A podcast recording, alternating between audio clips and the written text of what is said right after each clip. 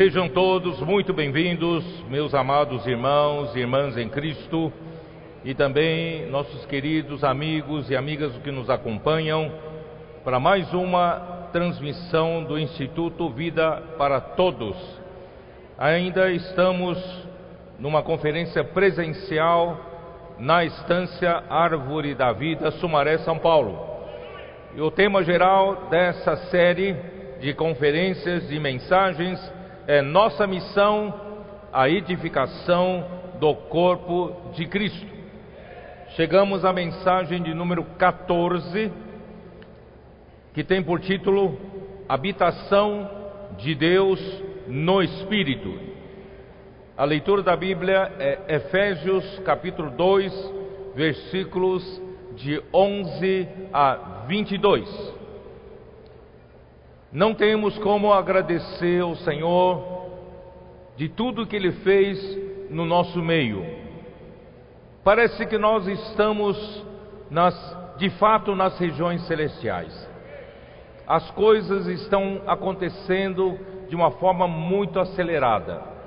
E o Senhor está cada vez mais renovando o coração de cada um aqui, e muitos estão, como dizem, um acabou de dizer para mim, uma irmã acabou de dizer para mim, o meu chip também foi trocado. Graças ao Senhor, o Senhor precisa de mais trabalhadores à última hora. Trabalhadores que saem da sua caixa convencional, do seu serviço tradicional Irmãos, até as reuniões das igrejas precisam mudar. Aquela liturgia, chegar lá sentado, esperando algum irmão responsável para começar a reunião, e fica naquela, ó oh, Senhor Jesus. Aí alguém pede um hino, canta um hino, proclama um pouco o hino, aí canta o segundo hino, canta, depois proclama. Irmãos, tem que mudar essa liturgia.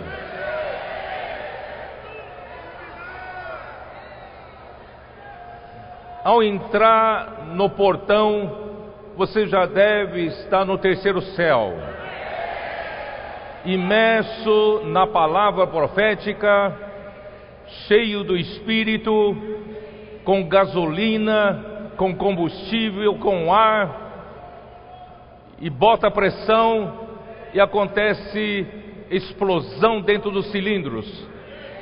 Aí tudo começa a se mover. Irmão, vamos sair fora da caixa. Você acha que o Senhor se agrada com aquelas reuniões religiosas, aquela vida da igreja maçante que nem você quer ir para a reunião? Às vezes você tem que ir porque você é irmão responsável. Aí você tem que ir porque você está com a chave do local de reuniões. Irmão, chega dessa época. Vamos ir para a casa do Senhor com alegria. Vamos revolucionar nossas reuniões com entusiasmo, com excelência e com inclusão.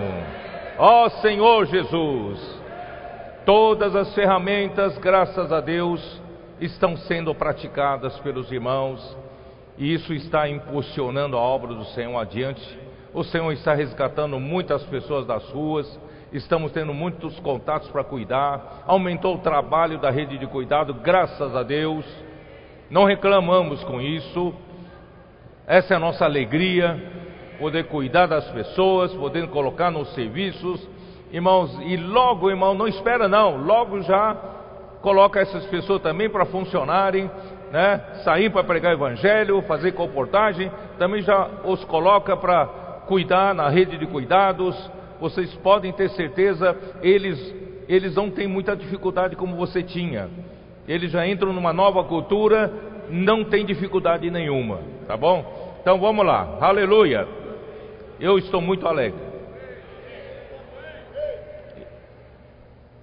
Irmãos, meu, alguns irmãos, os cooperadores falaram que eu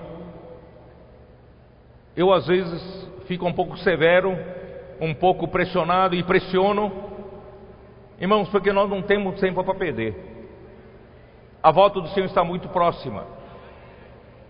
Eu não quero faz, fazer nada e falar nada que seja meramente para preencher espaço de tempo. Cada palavra, cada minuto de comunhão, cada palavra na, na mensagem tem que executar alguma coisa, tem que levar a obra do Senhor para adiante. Não é só falar palavras bonitas, não é só falar palavras políticas para nós continuarmos sendo amigos. Irmão, precisamos levar a obra do Senhor para frente. Temos que ser produtivos, temos que produzir fruto em tudo que fazemos. Tá certo? Daqui para frente, cada um, vamos ser produtivos. Da maneira convencional, nós entendimos o capítulo 1 de Efésios como a economia de Deus, o plano de, de Deus mostrado do ponto de vista do terceiro céu. Não está errado isso. Ali nós vemos Deus nos bem, bem, bem dizendo com toda sorte de bênção espiritual nos lugares celestiais. Tudo começa com a bênção espiritual nos lugares celestiais.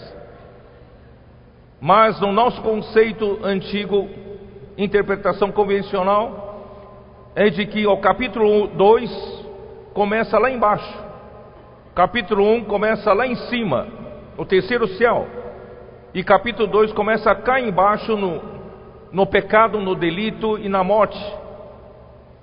Irmãos, na verdade, essa interpretação não está tão acurada. Se você olhar que o capítulo, o capítulo 1 está totalmente vinculado ao capítulo 2. No texto original, não há divisão de capítulos. Por, por facilidade do homem ler, é que fizeram a divisão de capítulos.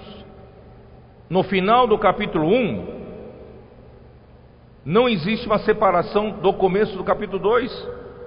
Se você lê agora dessa forma, na sequência, você vai perceber que o capítulo 2 explica o que o capítulo 1 iniciou quando começou a falar da suprema grandeza do seu poder para com os que cremos. Então eles o autor explica essa suprema grandeza do poder de Deus é tão grande, é tão grande, que ressuscitou a Jesus dentre os mortos. É tão grande que o fez sentar-se à direita de Deus. É tão grande que o fez ficar nos lugares celestiais acima de todo principado, de toda autoridade, de todo poder, de todo nome, de todo domínio. E não só isso, esse poder é tão grande que pôs todas as coisas debaixo dos pés de Cristo. E Deus então quer dar esse poder para os que creem, para a igreja, por quê? Porque a igreja ainda precisa executar uma responsabilidade, uma tarefa. Qual é a responsabilidade?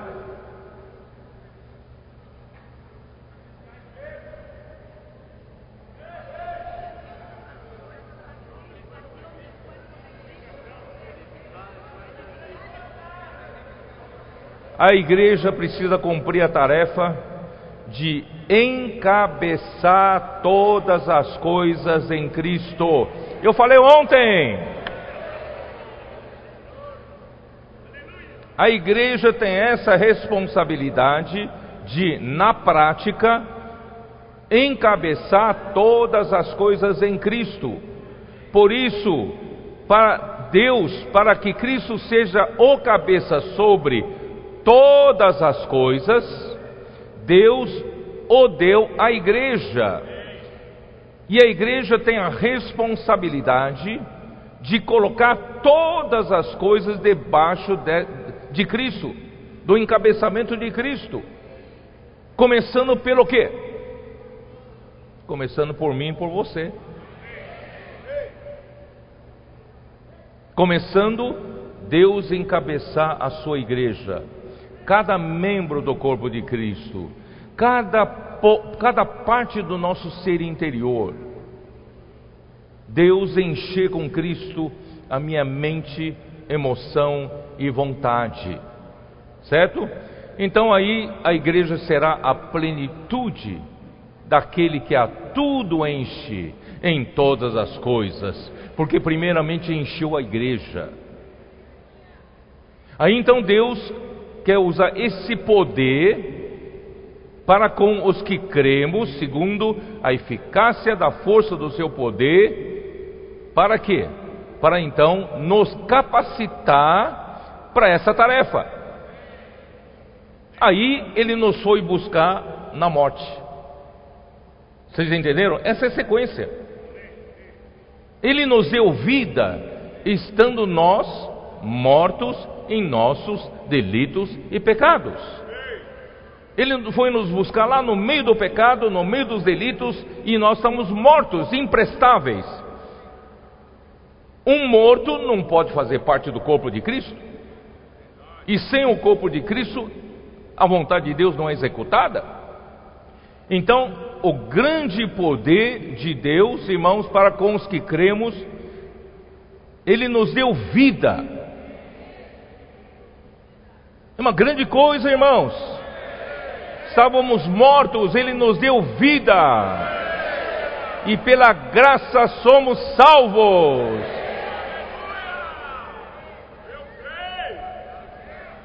Ele nos ressuscitou juntamente com Cristo. Esse poder é tão grande que no momento que eu criei, muito tempo depois da ressurreição de Cristo, no momento que eu criei, Deus me uniu na experiência de ter ressuscitado a Cristo. Aí eu ressuscitei juntamente com Cristo. E não só isso, a suprema grandeza do seu poder para com os que cremos, quando eu criei, não só fui ressuscitado com Cristo, Deus então também me levou para lugares celestiais em Cristo.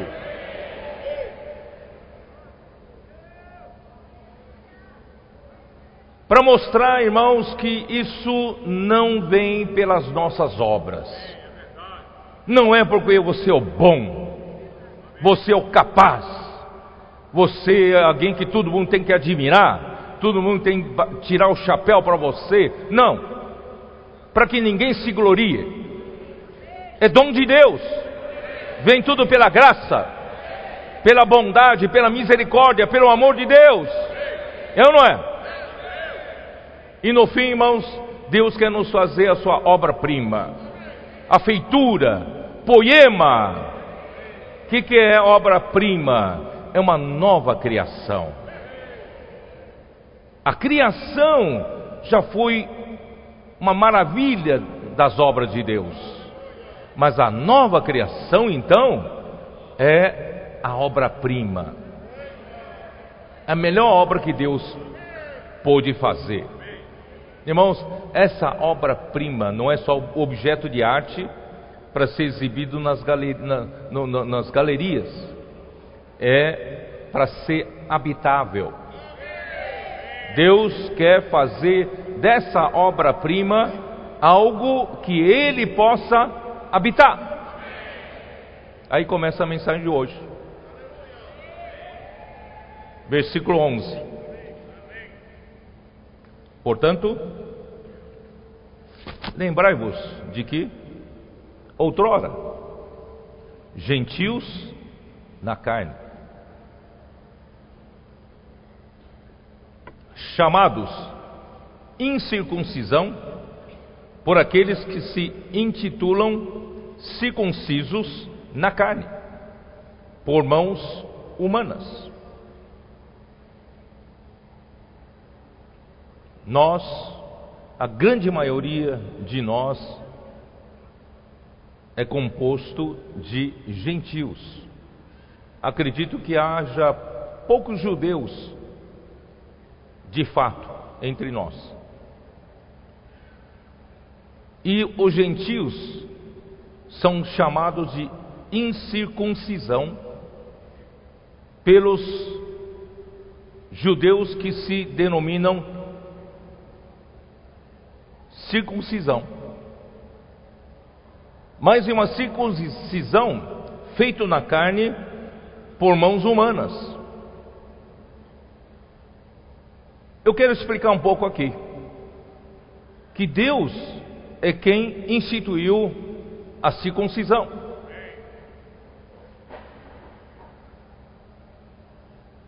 Gênesis 17, versículo 9.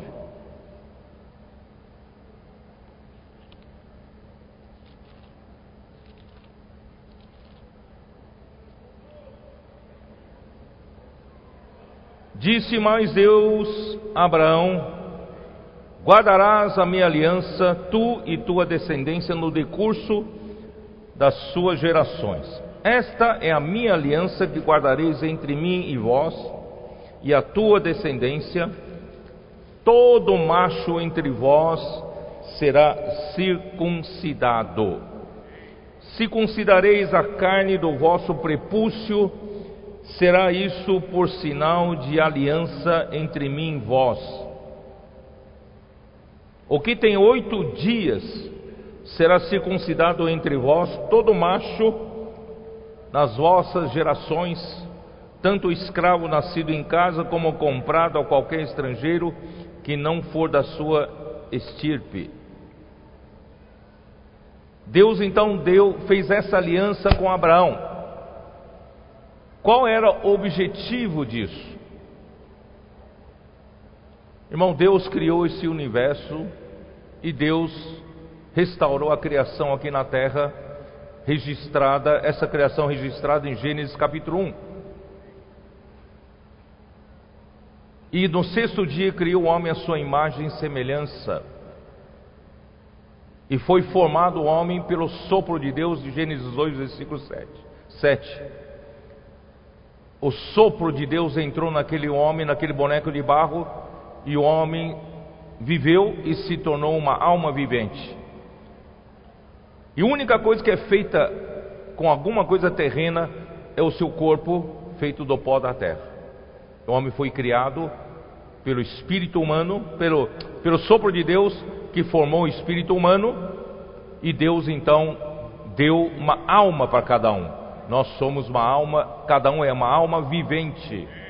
Nós temos a nossa personalidade. Cada um tem a sua personalidade. Mas, no capítulo 3 de Gênesis, rapidamente a serpente enganou a Eva. E enganou o que? E com o que?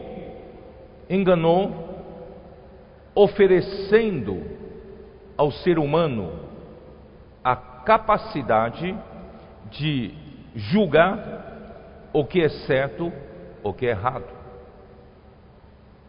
Não sei se vocês percebem que o problema do homem não é de repente o homem pecou e fez coisa ruim. A serpente ofereceu uma capacidade, se homem comer da árvore do conhecimento do bem e do mal, adquiriria essa capacidade de julgamento como Deus. Então, essa capacidade seria um substituto de Deus. Esse é o problema do homem. Então o homem aceitou porque era a árvore do conhecimento do bem e do mal era boa para ser alimento, para ser alimento e também o que? Boa, né? Para dar entendimento. E o homem comprou isso, comprou essa oferta de Satanás.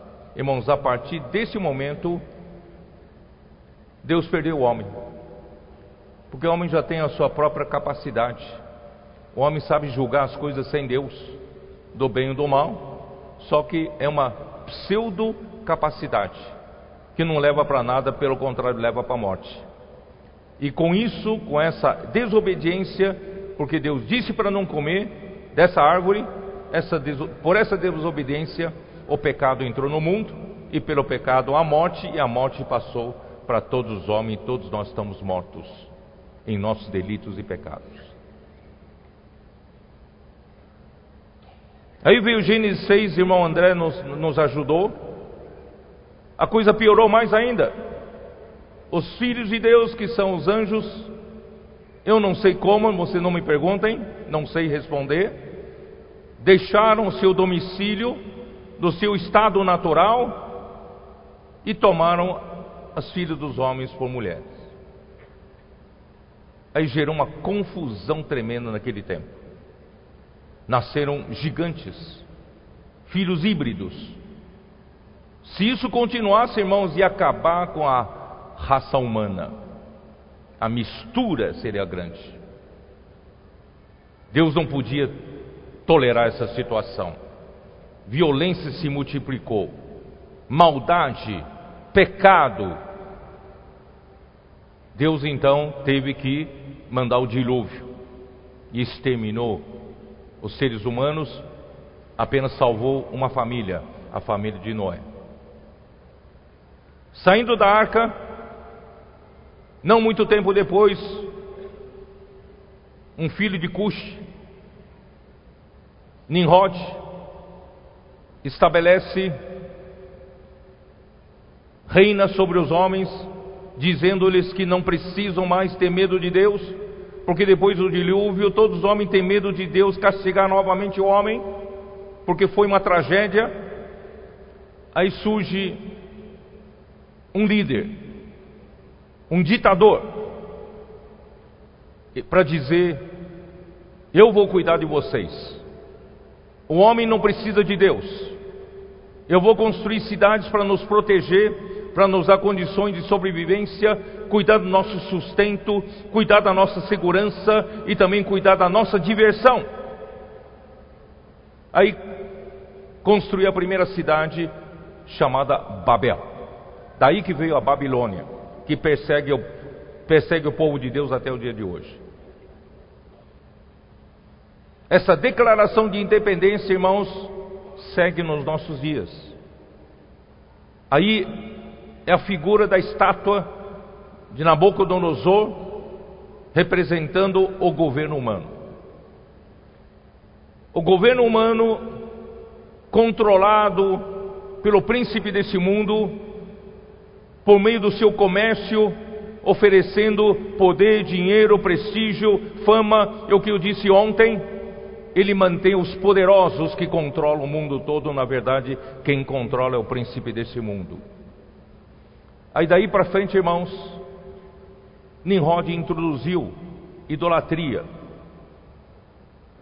Nos afastamos do Deus verdadeiro, mas às vezes não precisamos de alguma ajuda do sobrenatural, alguma ajuda das divindades, dos falsos deuses. Aí começam os ídolos serem adorados. Oferecem-se sacrifícios para os ídolos, para os ídolos os ajudarem no clima para a produção agrícola, ou no, no clima para não exterminar o homem novamente com inundações, ou coisas semelhantes. Irmãos, daí para frente, Todas as nações sobre a terra se tornaram nações pagãs.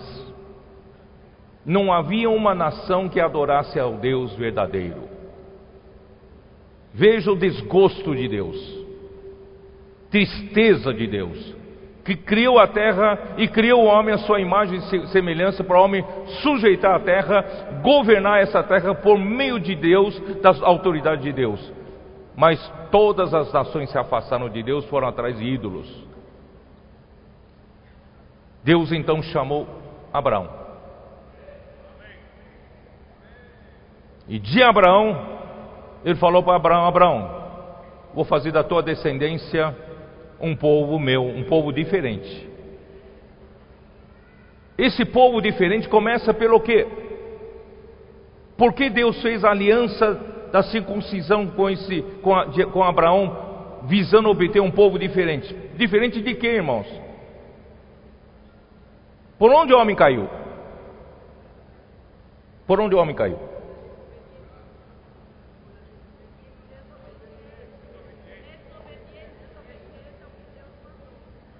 aceitou que oferta? O que é que realmente envenenou o homem?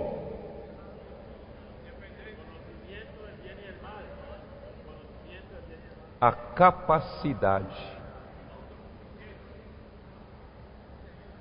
A capacidade que o homem acredita ter, que veio da árvore do conhecimento do bem e do mal, que substitua a direção de Deus. Não sei se seus irmãos entenderam.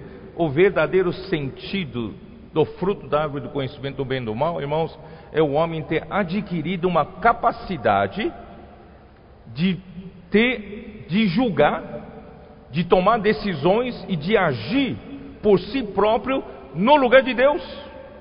Até então, de Gênesis 1 e 2, o homem vivia pela palavra de Deus.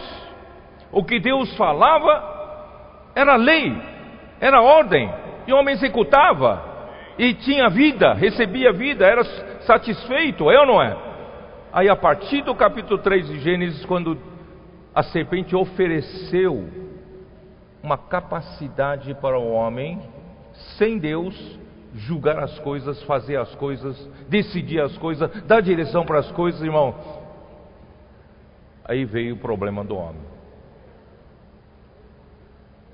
Por que eu estou enfatizando tudo isso? Irmão, na igreja tem esse problema. Na igreja ainda tem muitos que acham que tem capacidade própria para fazer as coisas. Irmão, nós não temos capacidade. Nós dependemos da palavra de Deus, que dá direção, que dá alimento, que dá consistência para tudo. Só que o homem, tão enganado pela capacidade, que durante séculos e séculos e séculos, mesmo na vida, na, na história da igreja, o homem sempre quis viver pela sua capacidade, até para agradar a Deus. Caim produziu fruto da terra com seu esforço para agradar a Deus. Então, qual é a aliança que Deus fez com Abraão? A circuncisão, então, significa o quê? O que é circuncisão? Para homem não confiar mais na carne. O homem se tornou carne. Depois da queda do homem, homem se tornou carne. Queridos irmãos e irmãs, não confie mais na sua carne. Não confie mais no seu homem caído dependa exclusivamente da palavra do Senhor para viver. Viva no Espírito. Aqueles que são guiados pelo Espírito de Deus é que são filhos de Deus. Eu estou chegando no âmago do problema, irmãos. Eu não quero ser desonesto com vocês. Esse é o problema. Esse é o problema que causa problema para nós até o dia de hoje. O homem acha que tem capacidade de convencimento. Homem acha que tem capacidade de falar com eloquência. Homem acha que tem capacidade de juntar os homens, correr atrás dele. Homem tem capacidade de produzir o que? Fama, dinheiro, poder.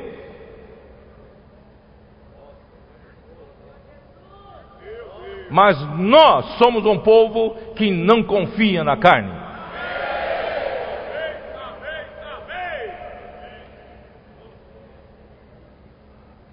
Vamos seguir.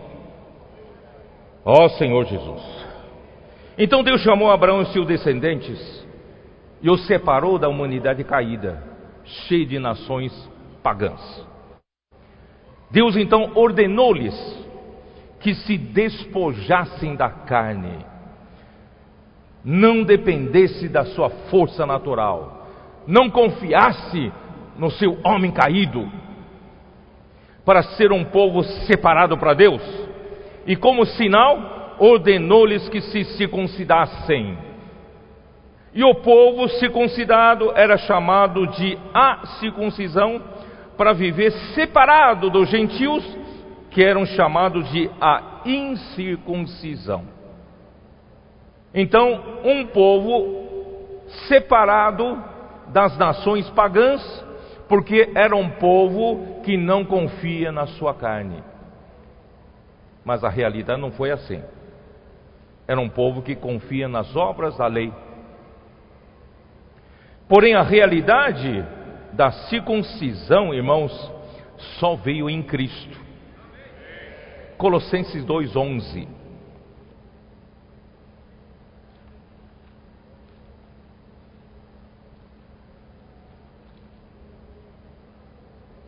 Nele também fostes circuncidados, não por intermédio de mãos. Efésios 2 fala das foram feitas a circuncisão foi feita por mãos humanas. Aqui é uma circuncisão não feita por intermédio de mãos, mas no despojamento do corpo da carne, que é a circuncisão de Cristo. A igreja recebeu a circuncisão de Cristo. Capítulo 3, versículo 11. Versículo 10: E vos revestistes do novo homem, irmãos, que é a nova criatura, é a igreja. Vos revestiste do novo homem que se refaz para o pleno conhecimento, segundo a imagem daquele que o criou, no qual não pode haver grego e nem judeu, não dá para separar mais incircuncisão da circuncisão, nem circuncisão nem incircuncisão, nem bárbaro, cita, escravo livre, porém, Cristo é tudo em todos. Esse é o trabalho que Deus quer fazer. Você não confiar mais na carne. Deixe Cristo encher você com a vida de Deus, com a natureza de Deus, através da palavra de Deus. Filipenses 3:3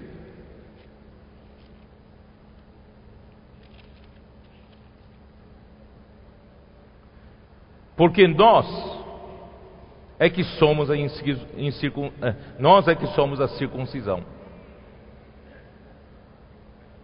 Diga para si mesmo: nós é que somos a circuncisão. Nós. Sabe por quê? Nós que adoramos a Deus na carne? Não. Nós que adoramos a Deus no espírito. E nos gloriamos em Cristo Jesus. Não e não confiamos na carne. Fala por você mesmo. Nós somos, nós é que somos a, a circuncisão. Nós é que adoramos a, nós que adoramos a Deus no espírito. E nos gloriamos em Cristo Jesus. E não confiamos na carne.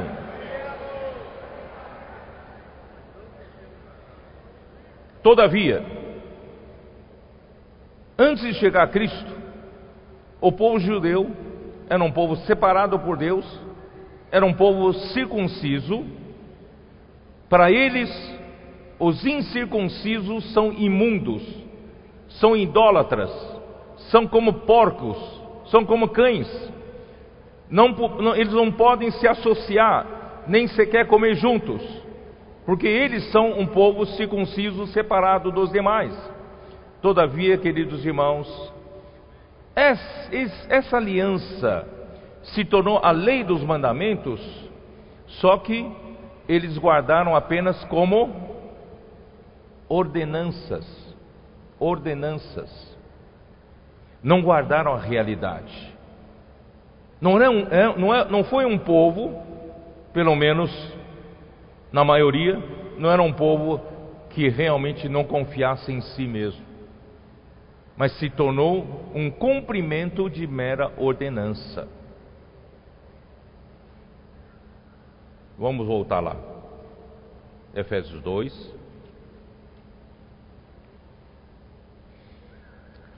Vou ler de novo, aí você vai entender. Versículo 11: Portanto, lembrai-vos de que, outrora vós, gentios da carne, chamados incircuncisão por aqueles que se intitulam circuncisos na carne por mãos humanas.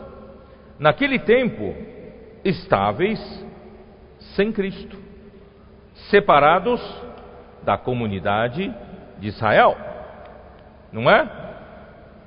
Estranhos às alianças da promessa, não tendo esperança e sem Deus no mundo. Irmão, nós tínhamos tudo de pior.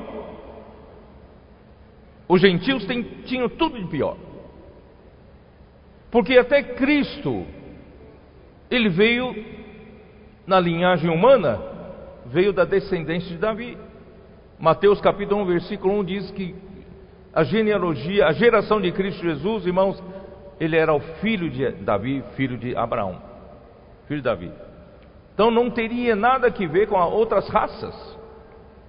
E Gálatas 4,4 fala que Jesus foi nascido sob a lei, nascido da mulher e nascido sob a lei. Então ele, a procedência de Cristo é Israel. Ele procedeu de Israel, que é o povo circuncidado. Portanto, irmãos, nós gentios estávamos até nisso sem Cristo. E a Israel pertence todas as bênçãos de Deus dadas aos patriarcas e as alianças da promessa. As nações eram todas pagãs, todas estavam sem Deus, pois os ídolos que adoravam não eram o Deus verdadeiro. E assim, irmãos, não tinham esperança com relação à era vindoura, nós estávamos todos desesperançados. Estávamos no mundo. Expliquei ontem, o mundo é o sistema que sistema que usa Satanás para dominar as nações. Israel então representava o reino de Deus, ao passo que as nações estavam debaixo do reino de Satanás, nas nações pagãs. Mas o versículo 13 nos anima. Mas, mas, agora, mas agora, em Cristo Jesus, Irmãos, tudo que Deus fez com seu grande poder no capítulo 1 com Cristo, nós agora, pela fé, podemos desfrutar. Mas agora, em Cristo Jesus, vós que antes estáveis longe, fostes aproximados pelo sangue de Cristo. Aleluia! Agora em Cristo Jesus tudo mudou. Fora de Cristo Jesus nada mudou. Eu não mudei, você não mudou. Mas pela fé, quando nós cremos, tudo mudou. Porque quando nós cremos pela fé em Cristo, irmão, tudo que o grande poder de Deus fez com Cristo, eu tenho parte. Eu estava longe, mas eu fui aproximado. Mas não pelas minhas obras, pelo sangue de Cristo. Ele me aproximou de Deus. O sangue me redimiu. O sangue me justificou. O sangue me reconciliou com Deus. E hoje sou filho de Deus. Recebi a vida de Deus. Estou próximo de Deus. Estou em Cristo Jesus.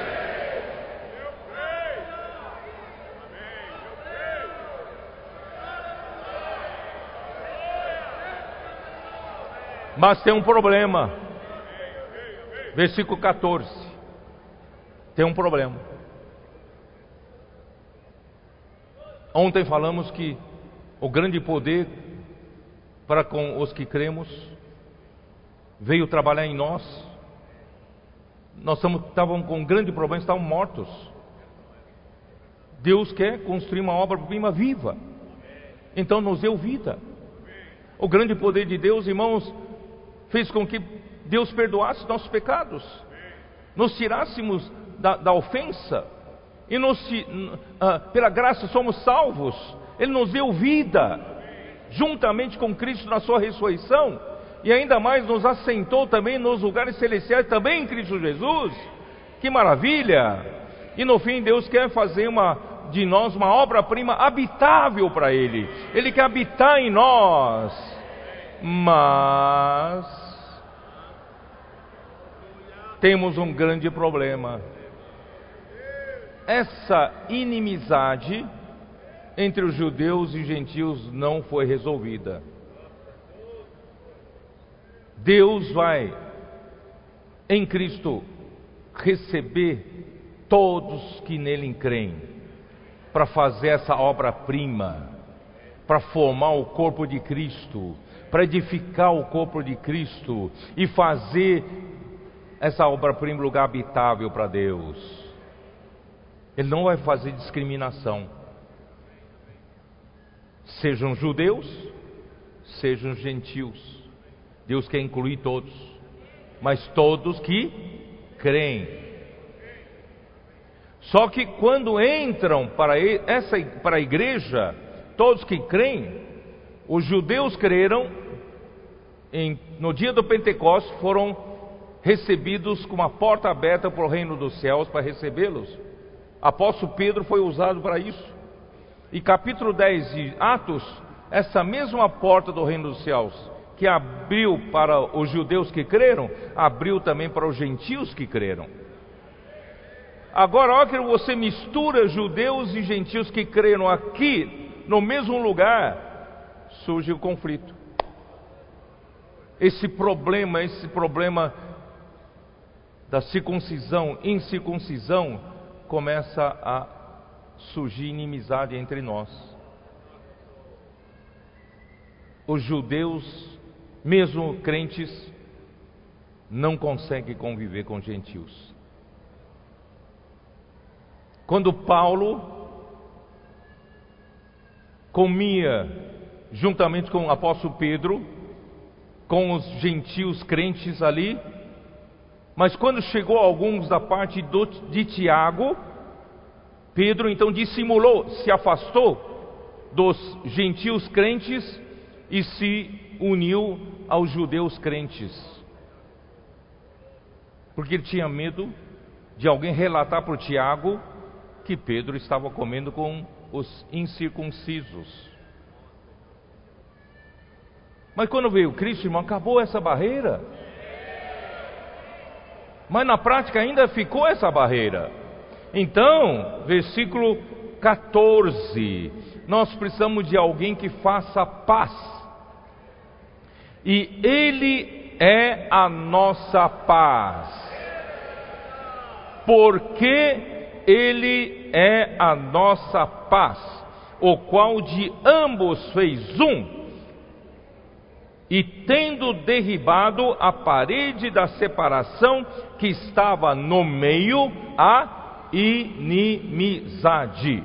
Como ele derrubou? Aboliu na sua carne a lei dos mandamentos na forma de ordenanças, para que dos dois criasse em si mesmo um novo homem, fazendo a paz. Ó oh, Senhor Jesus! Cristo é a paz entre os judeus que creram e entre os gentios que creram. Em Cristo, irmãos, não há mais distinção entre judeus e gentios. Romanos 10, versículo 12. Senhor Jesus.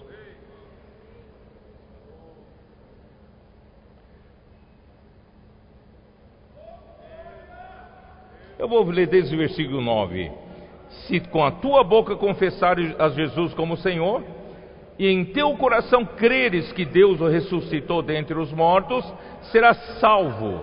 porque com o coração se crê para a justiça e com a boca se confessa a respeito da salvação, porquanto a Escritura diz: todo aquele que nele crê não será confundido. Pois não há distinção. Irmãos, não há distinção entre judeu e grego. Não há mais distinção entre judeu e grego, uma vez que o mesmo é o Senhor de todos, e Ele é rico para todos os que o invocam.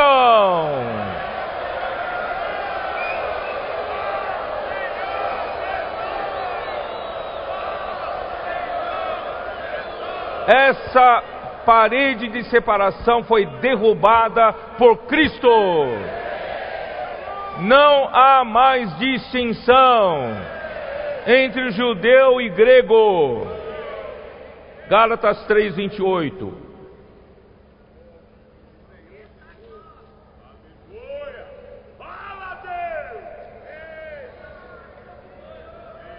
Dessarte Eu vou ler desde o versículo 27. Porque todos quantos fostes batizados em Cristo, de Cristo vos revestistes. Dessarte não pode haver judeu nem grego, nem escravo, nem liberto, nem homem, nem mulher.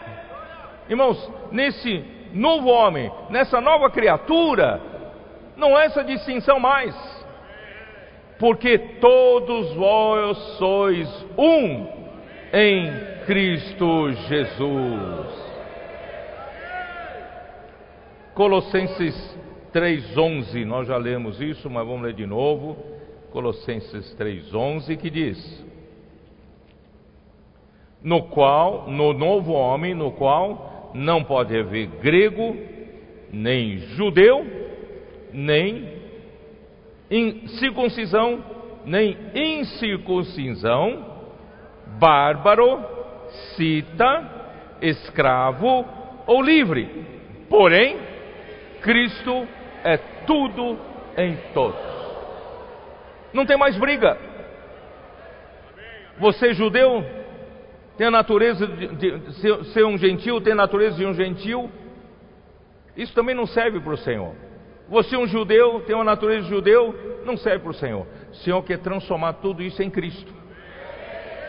Todo o vácuo de poder, Cristo quer encher. Cristo tem que encabeçar você em todas as coisas.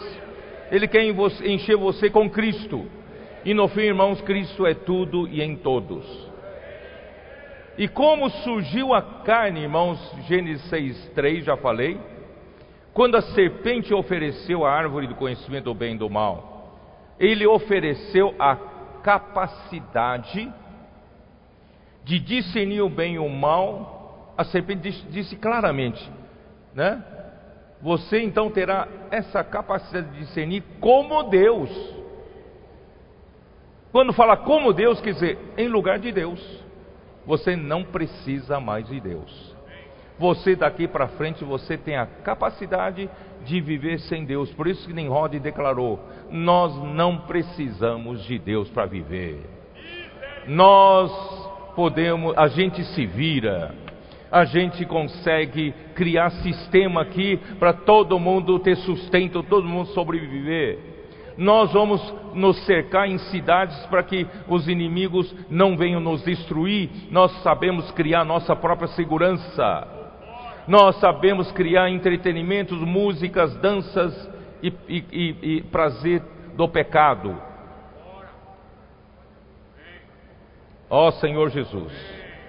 Aí o homem trocou o governo de Deus pela sua própria capacidade. Irmão, isso que eu quero pôr na cabeça de vocês. O que aconteceu na queda do homem é que o homem trocou o governo de Deus pela sua própria capacidade. Estão convencidos ou não estão convencidos? Por isso, irmão, você tem que ter medo da sua própria capacidade. Por isso que Paulo fala em 2 Coríntios 3, não é isso? Não que por nós mesmos. Bom, vamos ler, alguns não sabem de cor. Vamos lá. 2 Coríntios 3, versículo 4 diz assim: E é por intermédio de Cristo que temos tal confiança em Deus, não que por nós mesmos sejamos capazes de pensar alguma coisa como se partisse de nós, irmão, nada nem, nem parte de nós. Pelo contrário, a nossa suficiência vem de Deus. Não vem daquela capacidade que a serpente ofereceu para a humanidade. Não caia nessa armadilha mais. no qual, o qual nos habilitou para sermos ministros de uma nova aliança. Não da letra. A letra ainda nos faz confiar na nossa capacidade. Eu tenho mais capacidade de falar, de pregar do que você. Eu tenho mais capacidade de guardar como conhecimento, né, do que você. Irmãos, a letra ainda pode ser uma demonstração da sabedoria humana, mas irmãos, do espírito não. Porque a nova aliança não é da letra, mas do espírito. Porque a letra mata, mas o espírito dá vida.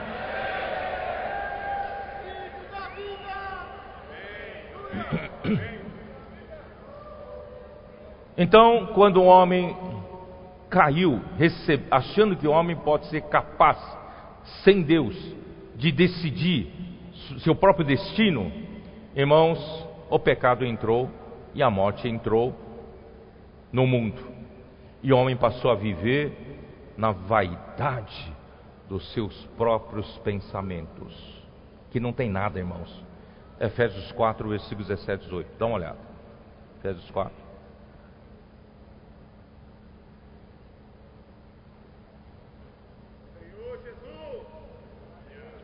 Você pensa que é capaz? Você pensa que é inteligente? Você não tem nada na cabeça, não. Você só tem minhoca na cabeça. E versículo 17 aqui prova. Isto, portanto, digo, e no Senhor testifico: não mais andeis, como também andam gentios, na vaidade dos seus próprios pensamentos. Irmãos, os nossos pensamentos depois da queda, o homem se acha capaz. O homem se acha realizador de grandes coisas, para Deus não passa de vaidade. Aqui na nossa mente, no nosso pensamento, tudo que nós pensamos achando que é de, de bom, não passa de um vazio. Com relação à vontade de Deus, com relação à obra de Deus, é um zero. É um zero. Não confie no seu pensamento. Não confie na sua mente. Não confie na sua capacidade mental.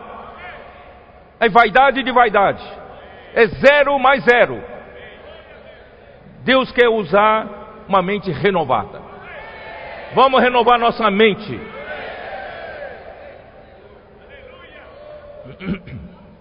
Então o Senhor precisava resolver esse problema da carne. E ele veio em carne, sabia? João capítulo 1, versículo 14, como diz? João 1, 14. O que ele fez? Que, que diz aqui? E o Verbo se fez carne. Carne é um termo negativo. É um homem caído.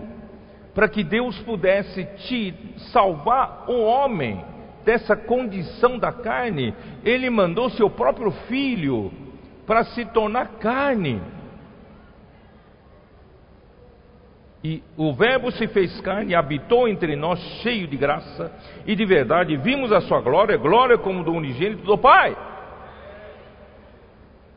Mas como isso? Como é isso? Fica uma dúvida.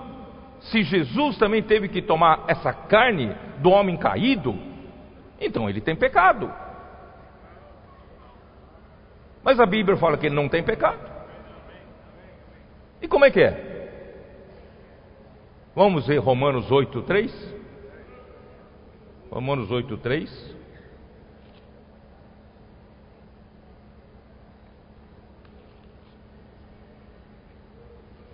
Porquanto o que fora impossível a lei, no que estava enferma pela carne, isso fez Deus enviando seu próprio filho em semelhança de carne pecaminosa, e no tocante ao pecado, e com efeito condenou Deus na carne o pecado.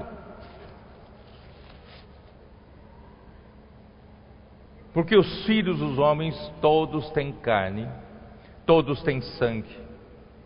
Desses igualmente Jesus participou, para que ele pudesse nos salvar da carne.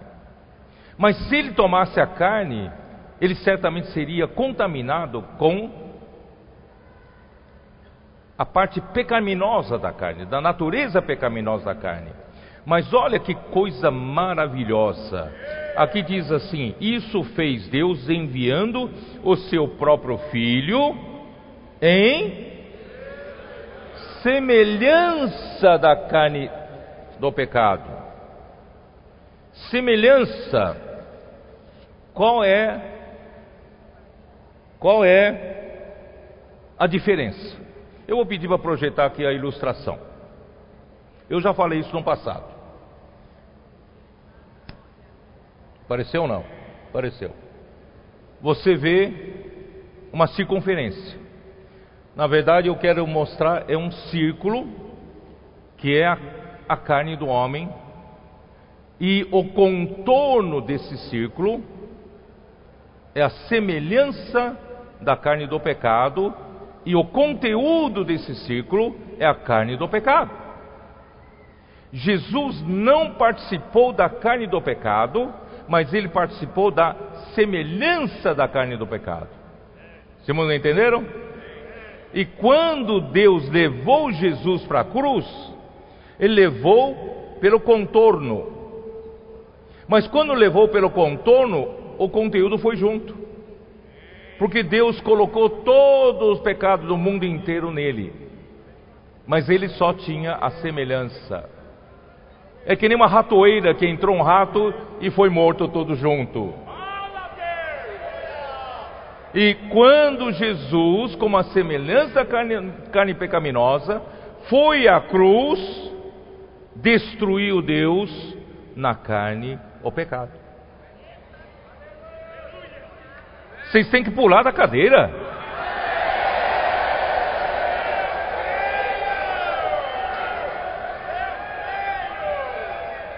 Isso não é engenhoso? A sabedoria de Deus?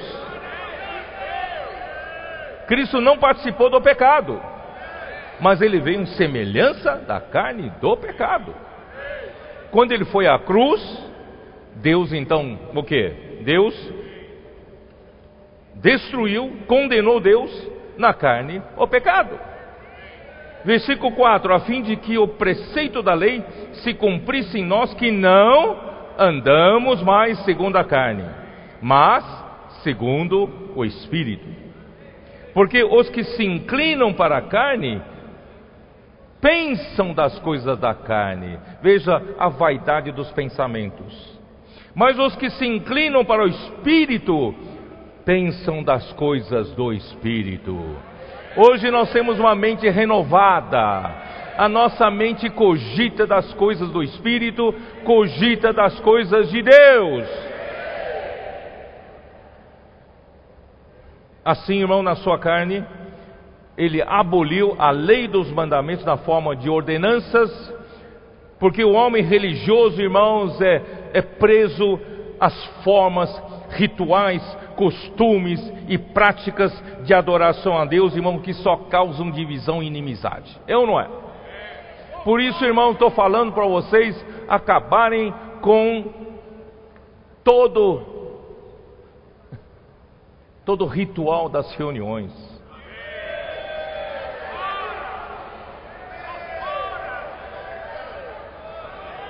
Irmãos, as formas são ordenanças não é?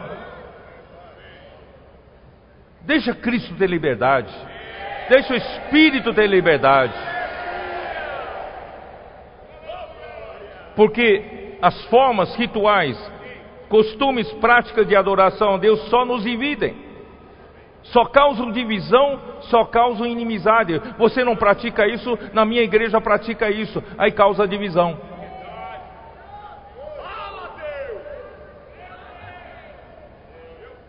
Cristo ele criou os dois povos, um novo homem. Gálatas 3. Para que serve? Para que serviu a lei? Versículo, versículo 23. Mas antes que viesse a fé, estávamos sob a tutela da lei e nela encerrados para, que, é, para essa fé que de futuro havia de revelar-se de maneira que a lei nos serviu de aio, de tutor, para nos guardar enquanto nós éramos crianças, não sabíamos nem para onde, onde ir, não sabíamos discernir a direita da esquerda, então a lei nos serviu de tutor para quê? Para nos conduzir aonde? Para nos conduzir a Cristo, a fim de que fôssemos justificados por fé. Mas tendo vindo a fé, já não permanecemos subordinados ao aio. Pois todos vós sois filhos de Deus mediante a fé em Cristo Jesus, seja judeu e seja grego. Dessarte. Não, versículo 27. Porque todos quantos fossem batizados em Cristo, de Cristo vos revestistes. Dessarte.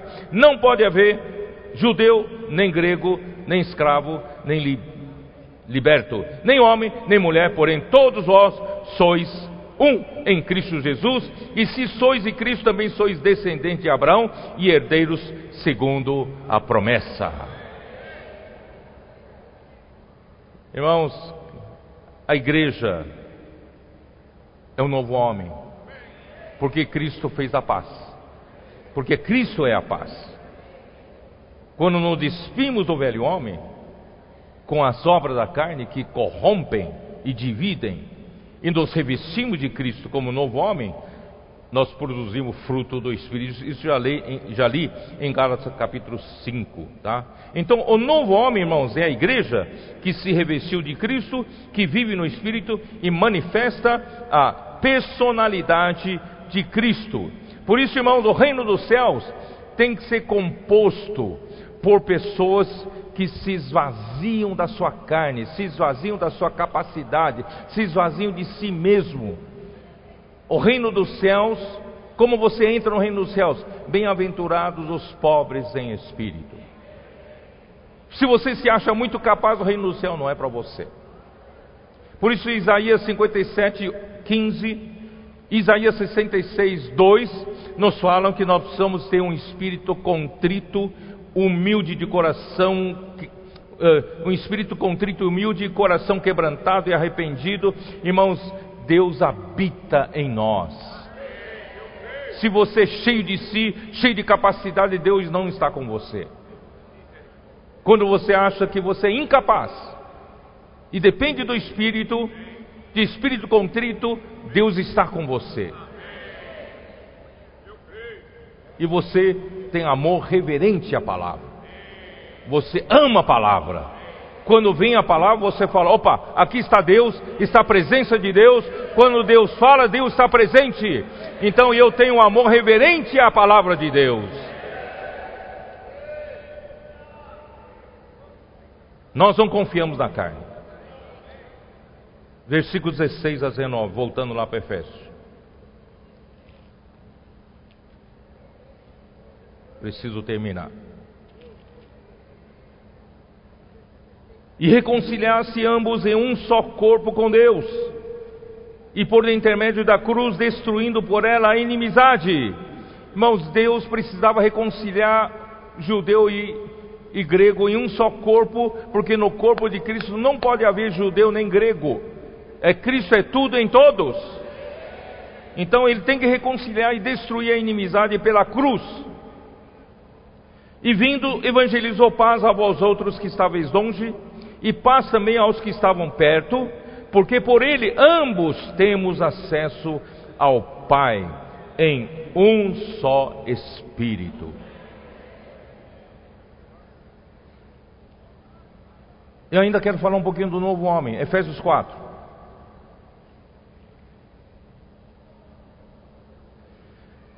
Versículo 21 fala do velho homem. Se é que de fato o tendes ouvido e nele fosse instruído, segundo a verdade em Jesus, no sentido de que, quanto ao trato passado, vos despojeis do velho homem, que se corrompe segundo as concupiscências do engano. Irmão, vamos tirar essa veste do velho homem, tira essa roupa do velho homem. Tira, tira, tira. E agora veste, veste. Põe, põe outra roupa. Qual é outra roupa? Mas antes de pôr, tem que renovar a mente. E vos renoveis no espírito da vossa mente. E vos revestais. Vamos revestir, vamos vestir, vamos colocar. Revistais do novo homem, criado segundo Deus. Essa palavra criado é de novo aquele verbo criado. Criar, criado do poema, da obra-prima. Não é meramente criar, mas tornar habitável. Deus vai criar um novo homem para se tornar habitável para ele.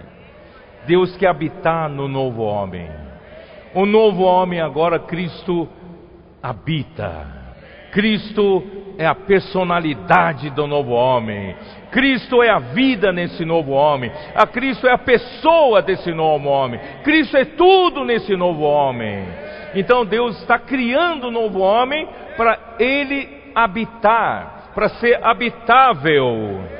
Por isso, irmãos, no corpo de Cristo não há mais inimizade, pois fomos reconciliados pela sua morte na cruz. Devemos perceber, irmãos, que todos nós, Romanos 6, vamos lá, Romanos 6. Romanos 6, versículo 3. Ou porventura ignorai, ignorais que todos nós que fomos batizados em Cristo Jesus fomos batizados na sua morte? Fomos, pois, sepultados com Ele na morte pelo batismo, para que, como Cristo foi ressuscitado dentre os mortos, pela glória do Pai, assim também andemos nós em novidade de vida. Agora somos um novo homem, somos uma outra pessoa. Não ando mais na carne, não confio mais na carne. Eu fui, estou sendo edificado juntamente com os irmãos.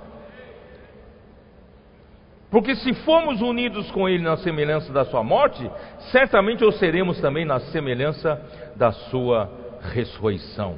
Sabendo isso que foi crucificado com Ele o nosso velho homem, para que o corpo do pecado seja destruído e não sirvamos o pecado como escravo.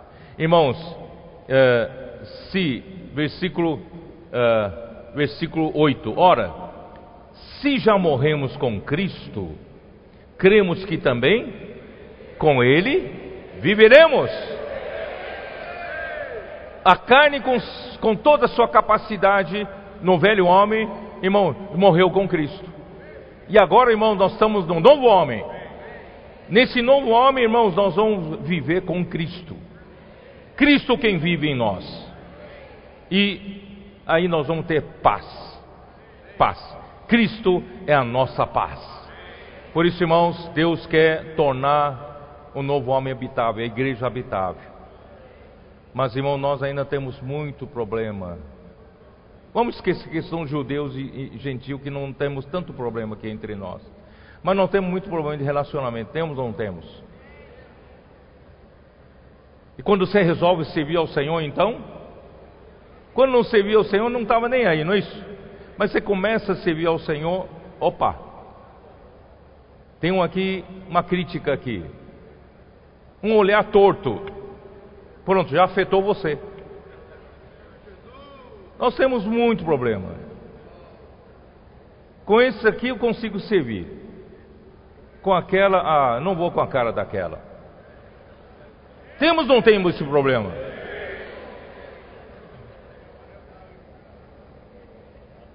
Irmãos, Cristo quer ser a nossa paz. Cristo veio para anunciar paz.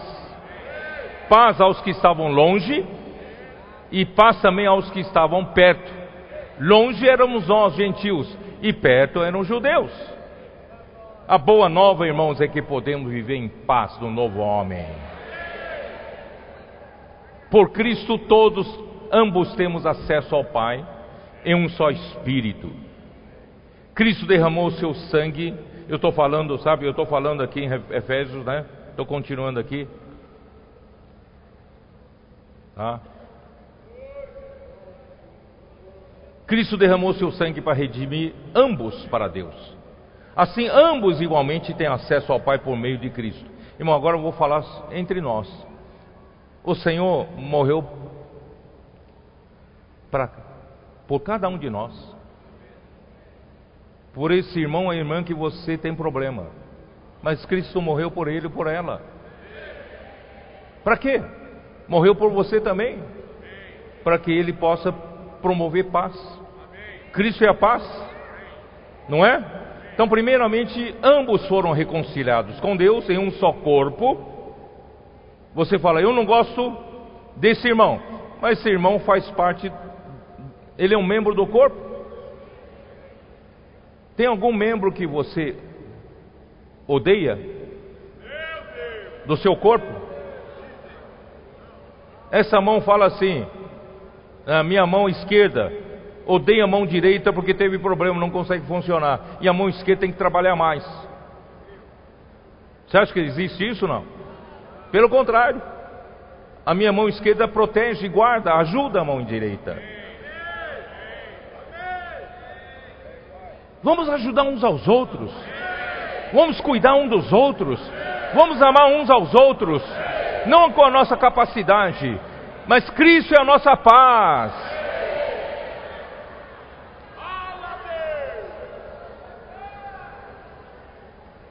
Por isso, irmão, não somos mais estrangeiros nem peregrinos.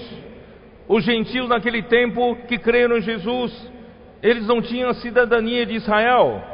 Eles peregrinavam ali naquela região sem direito de um cidadão. Mas agora, irmão, nós ganhamos a cidadania do reino dos céus. Todos nós somos concidadãos entre nós.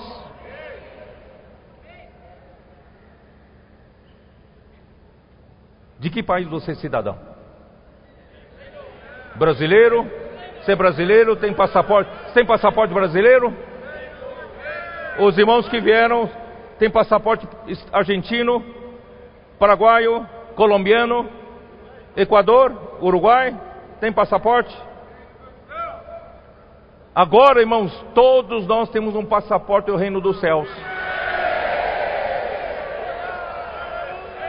Nós ganhamos a cidadania do reino dos céus somos concidadãos de todos os crentes e somos membros da família de Deus, da casa de Deus.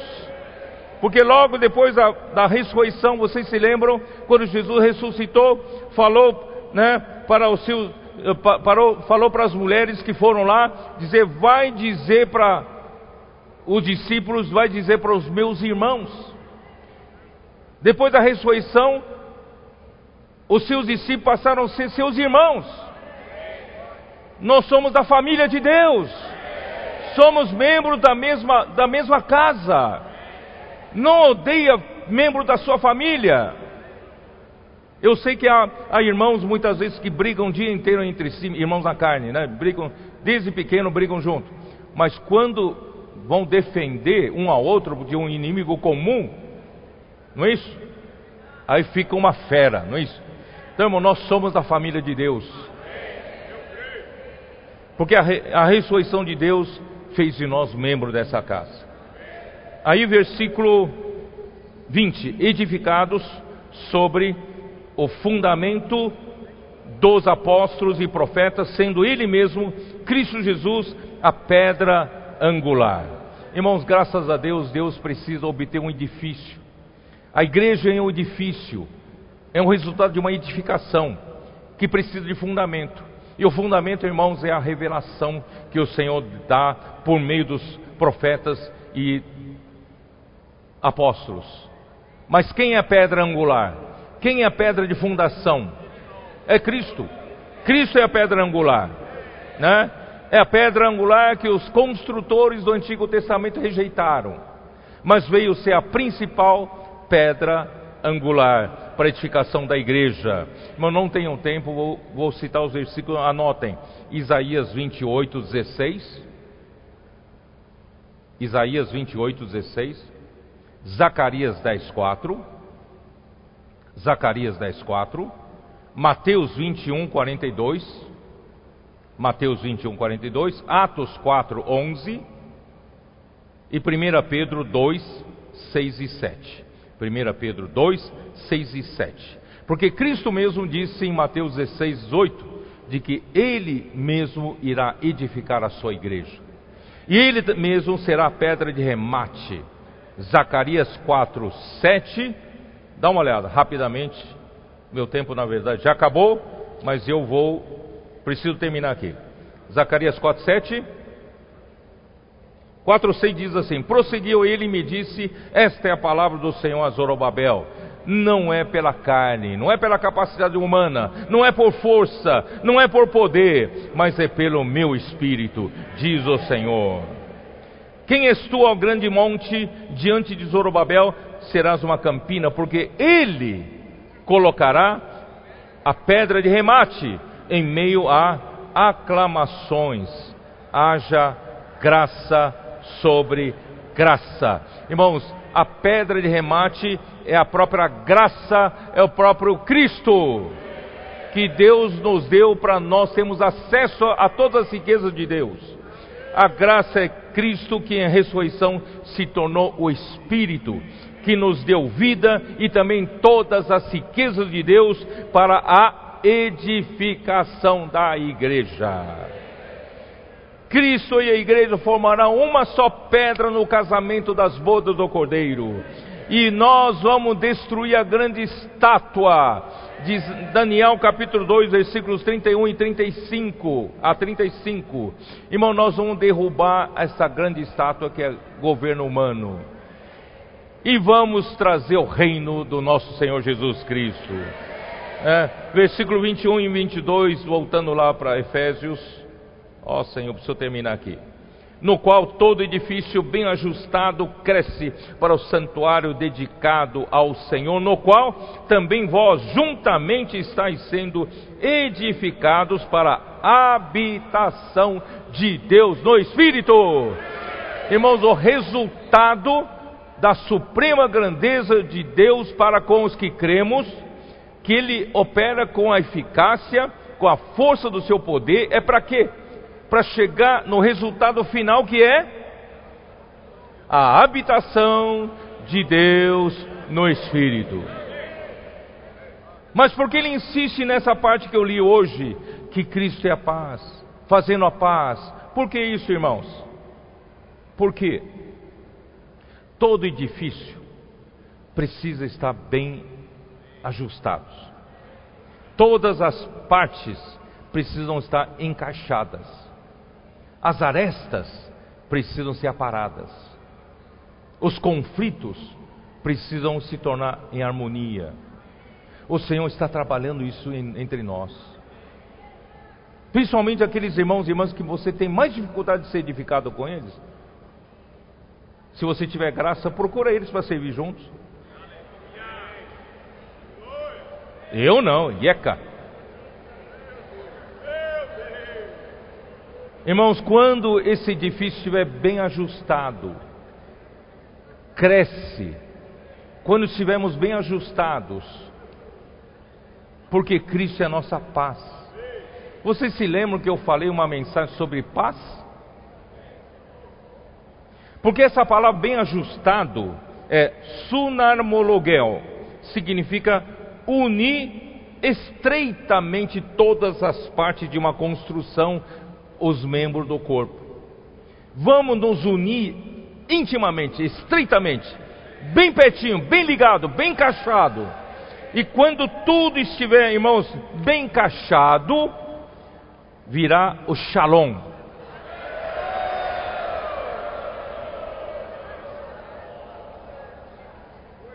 Vocês se lembram quando eu falei?